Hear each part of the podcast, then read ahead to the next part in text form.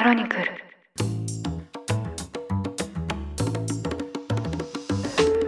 おはようございます。2024年1月18日木曜日ニュースコネクトあなたと経済をつなぐ5分間パーソナリティの新井里奈です。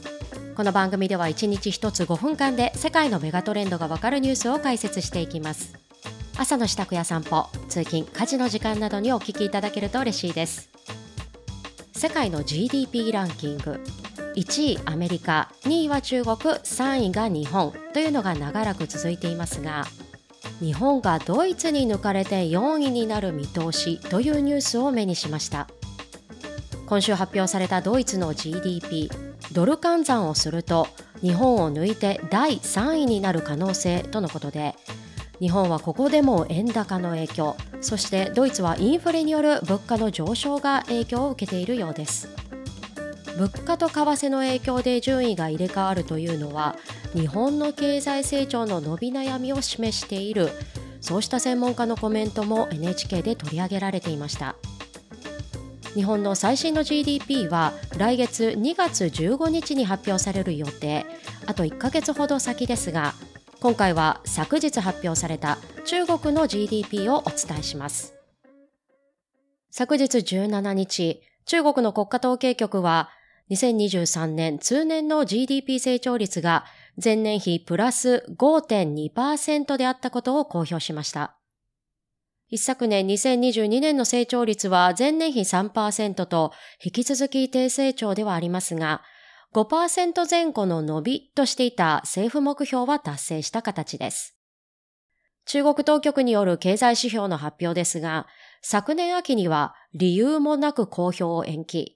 極めて異例な対応に当時中国市場に対する不安感が広まりましたが、今回は予定通りの発表。さらにこの前日、スイスで開催中のダボス会議に出席中だった李強首相が、GDP の伸び率はプラス5.2%前後を見込んでいると事前に述べ、国外に向けての信頼回復のアピールもあると見られています。また同日当局は昨年末の推定人口も発表しており、14億967万人、2年連続減少していることも明らかとなっています。世界中から政財界のリーダーが集まるダボス会議。ここに今回出席した中国ナンバー2の李首相は、2017年に習近平国家主席が出席して以来、最高レベルの交換となります。ここでリー首相が行ったスピーチのポイントを見ていきますと、大きく3つ。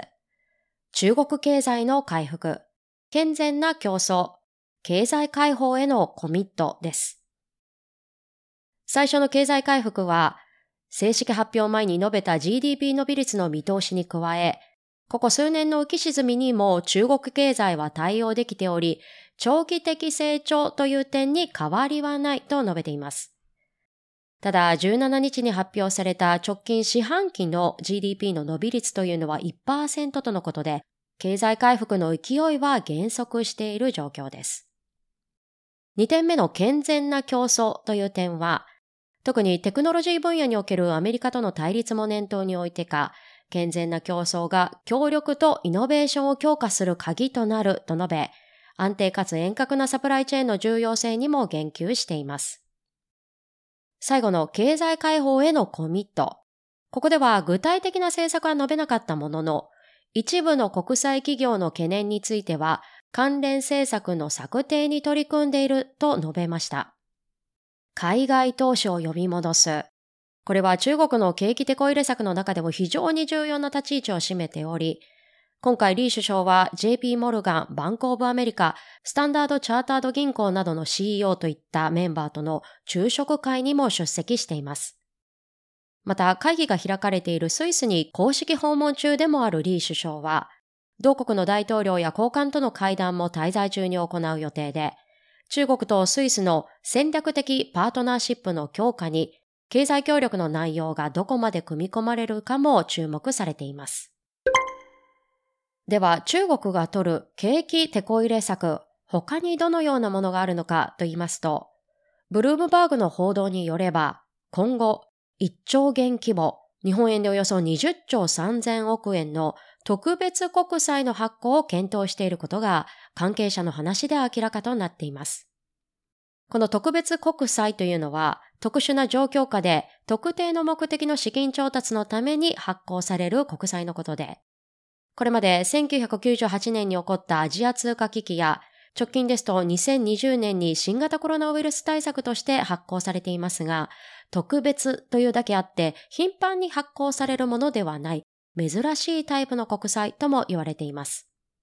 関係者によりますと、今回食料やエネルギー、サプライチェーンに関連した超長期国債を発行する案が浮上しているとのこと。現在検討中とされるこの内容はもちろん今後変わる可能性もありますが、内需の低迷、不動産危機も多く報道される中、今回ダボス会議でリー首相が外に向かって最もアピールしたかったと考えられる海外投資、その信頼を取り戻すためにも、こうした施策が今後どこまで出てくるのかも引き続き注目されます。ということで今回は中国の GDP 成長率の発表を中心に取り上げていきました。今週金曜日まで開催予定のダボス会議全体のテーマは信頼の再構築です。その中にも4つの主要テーマが議論されていまして安全保障についてはウクライナのゼレンスキー大統領が初日にも演説を行いました。また昨日取り上げた AI もテーマの一つで本日にはチャット GPT を開発したオープン AI の CEO サム・アルトマン氏もセッションに参加するとのことです。引き続きこちらの会議も追っていきたいと思います。ニュースコネクトお相手は新井里奈でした。番組への感想はカタカナでハッシュタグニュースコネクトとつけて X、旧 Twitter に投稿ください。もしこの番組が気に入っていただけましたらぜひフォローいただけると嬉しいです。それでは良い一日をお過ごしください。